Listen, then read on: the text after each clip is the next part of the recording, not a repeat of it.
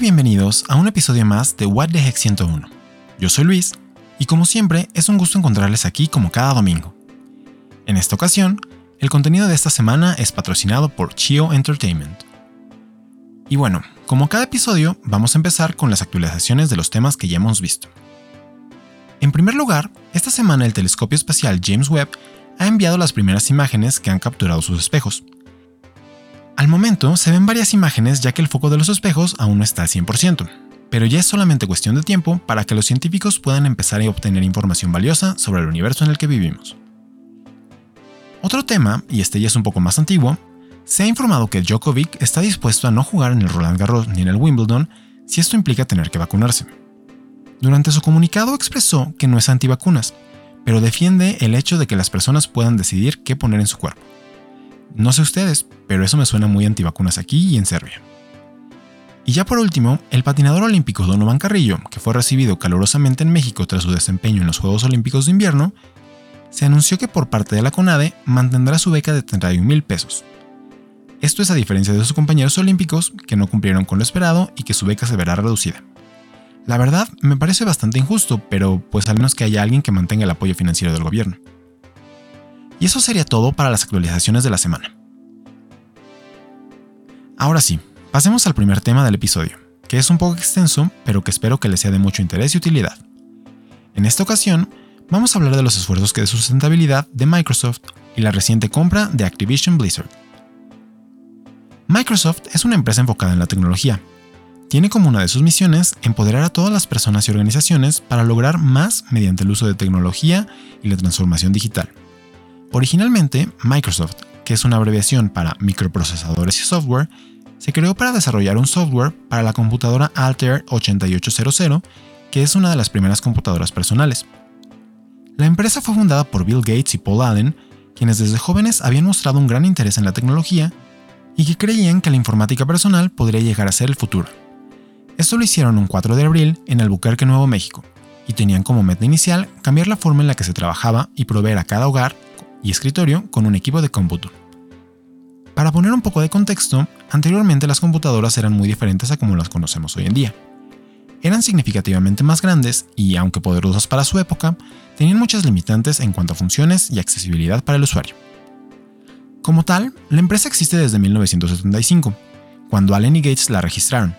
Sin embargo, el sistema operativo Windows, que es por lo que muchos la conocimos, fue anunciado hasta 1985 a lo largo de su historia, ha ido aumentando su catálogo de productos para pasar de software y microprocesadores a equipos de cómputo personal, tabletas, celulares, consolas de videojuego y apps, y soluciones en la nube que una gran parte de la población utiliza. Derivado de su crecimiento, Microsoft no solamente aumentó sus ingresos, sus clientes y sus proyectos, sino que también incrementó lo que llamamos su huella de carbono. Antes de seguir con los aspectos de responsabilidad social de Microsoft, me gustaría hacer un pequeño paréntesis para explicar qué es la huella de carbono. El término huella de carbono probablemente lo hayan escuchado en algún momento en la escuela o en algún noticiero cuando hablan de cuestiones de medio ambiente o de contaminación, pero desafortunadamente no siempre lo explican. Es un término sencillo que hace referencia al impacto que tienen nuestras acciones en el medio ambiente.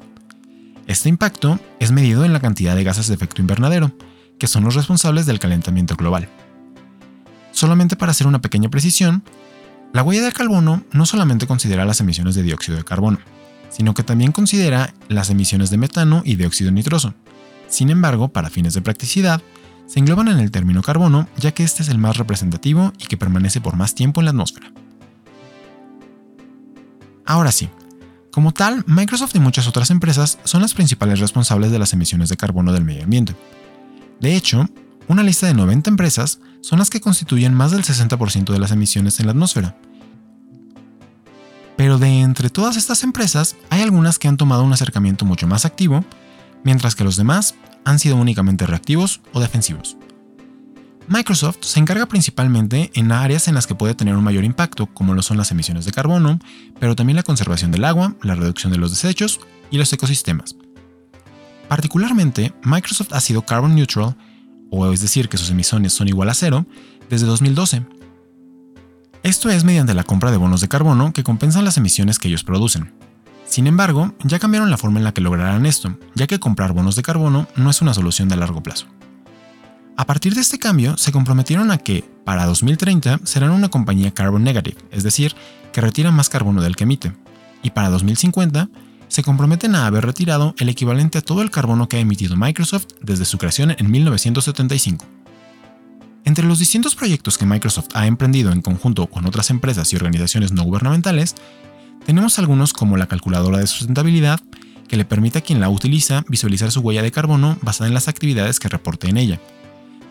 También está el proyecto Nantic, el cual consiste en demostrar la viabilidad de tener los servidores bajo el agua y mostrar los beneficios en términos de confiabilidad, eficiencia y sustentabilidad, ya que estos no utilizan energía eléctrica para enfriarlos, sino que utilizan la temperatura del agua.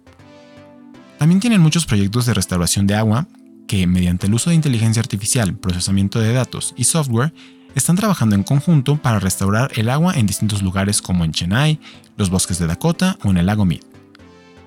Por último, están los proyectos de inteligencia del aire espacial. Aquí, mediante el uso de los satélites de Starlink, si es que llegan a desplegarse antes de ser derribados por una tormenta magnética, planean dar acceso a los servicios de la nube a biólogos alrededor del mundo para ayudar a los esfuerzos de conservación. Sin duda, estos y el resto de sus proyectos han tenido resultados positivos. De hecho, gran parte de lo que les permite ser exitosos en sus esfuerzos es contar con el apoyo de sus colaboradores y socios. Bueno, digo apoyo, pero también es la exigencia para que los miembros de su cadena de suministro también se alineen con los valores y prácticas que manejan en Microsoft. Y aquí es en donde entra la polémica compra de Activision Blizzard. Si ustedes son gamers o siguen las noticias de tecnología y videojuegos, seguramente escucharon que Microsoft decidió adquirir Activision Blizzard por 95 dólares la acción o un total de 60 mil millones de dólares. Esta compra se dio durante una especie de guerra entre compañías, en donde Sony, uno de los rivales en el mercado de los videojuegos, adquirió a Bungie, la empresa que desarrolló el Halo original.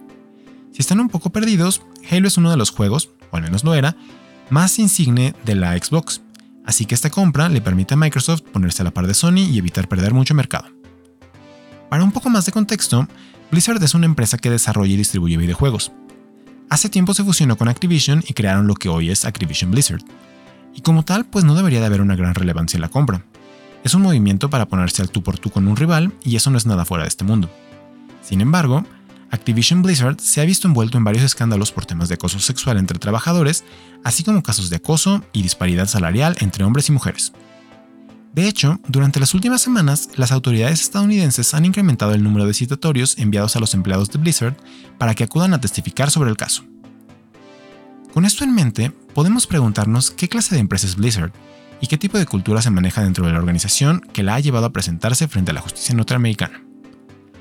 Siguiendo este tren de pensamiento, también nos podemos dar cuenta de la gran diferencia que existe con respecto a Microsoft. Si bien Blizzard seguirá siendo una empresa en sí misma, también pasará a formar parte de la cadena de suministro para al menos algunos de los productos de Microsoft, por lo que es necesario estar al tanto de lo que suceda en este juicio, pero también de las responsabilidades sociales de Blizzard.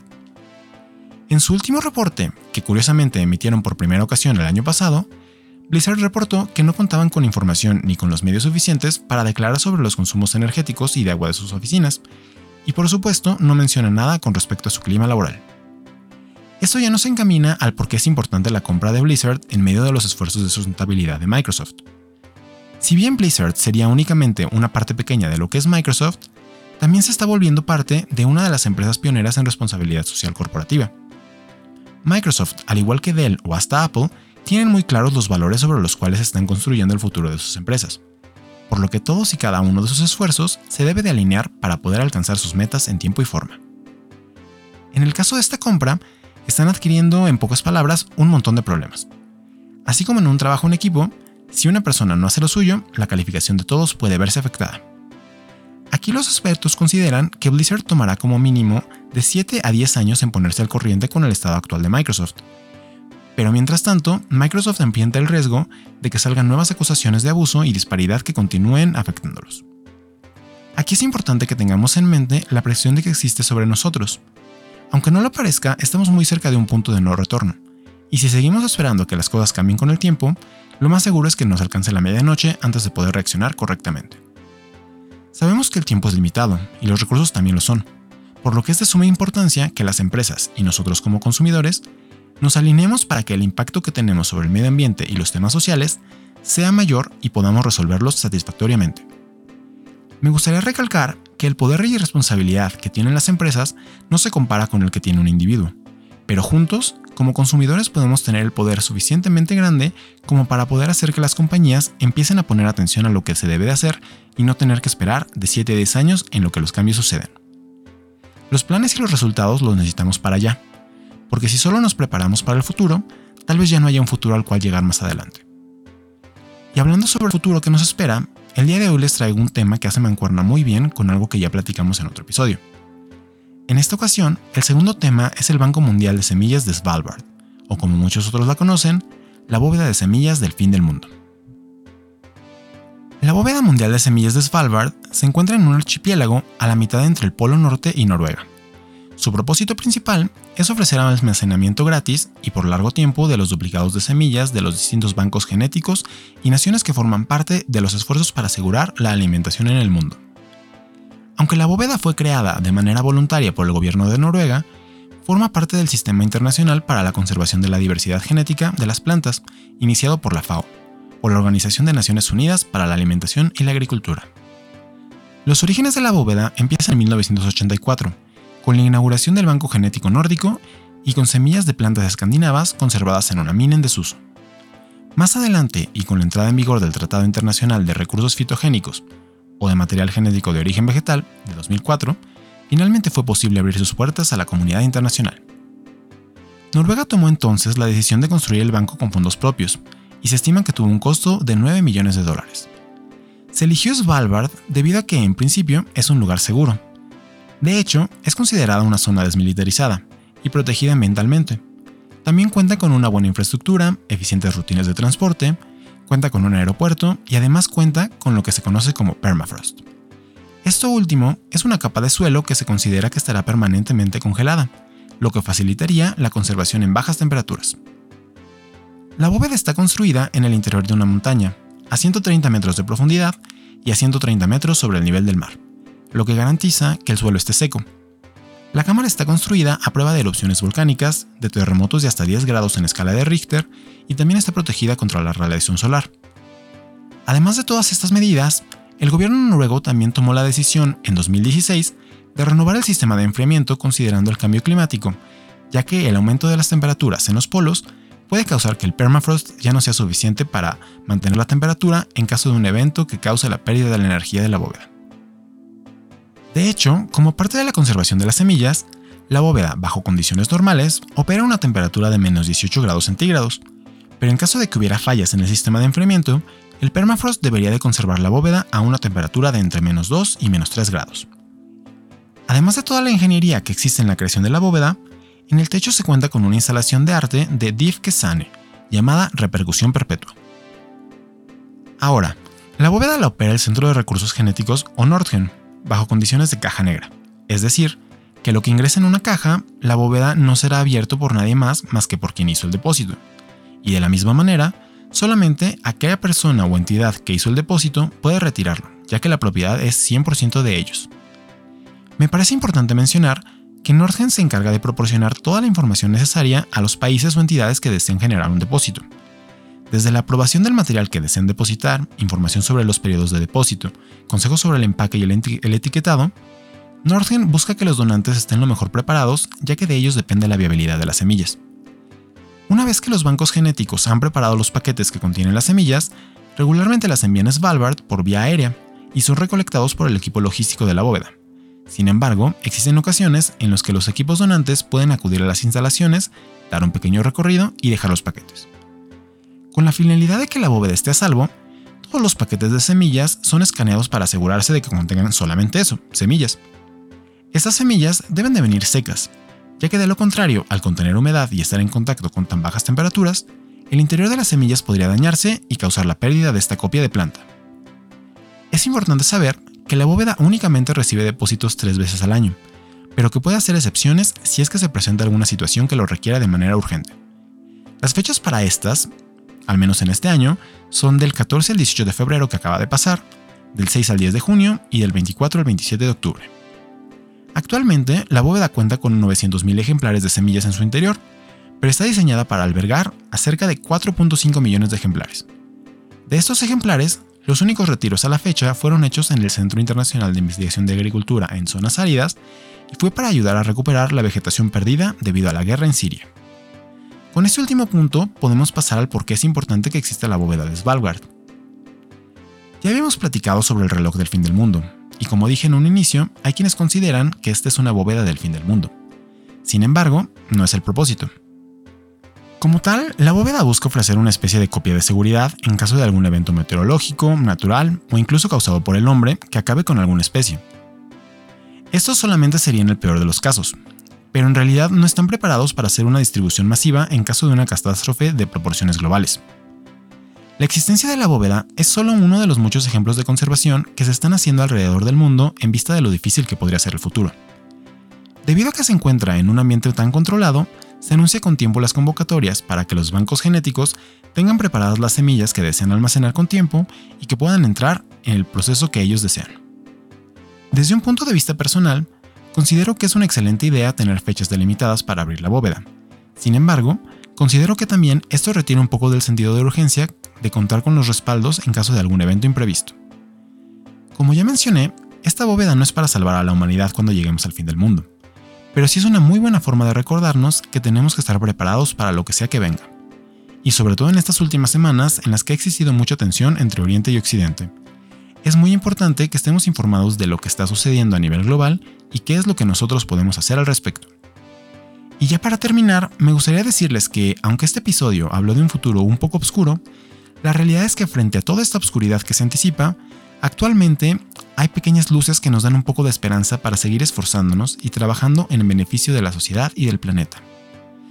Ah, y por si tenían la duda, la bóveda actualmente no está aceptando voluntarios, pero les dejo unas imágenes en Twitter para que puedan disfrutar de las vistas que tienen desde Svalbard.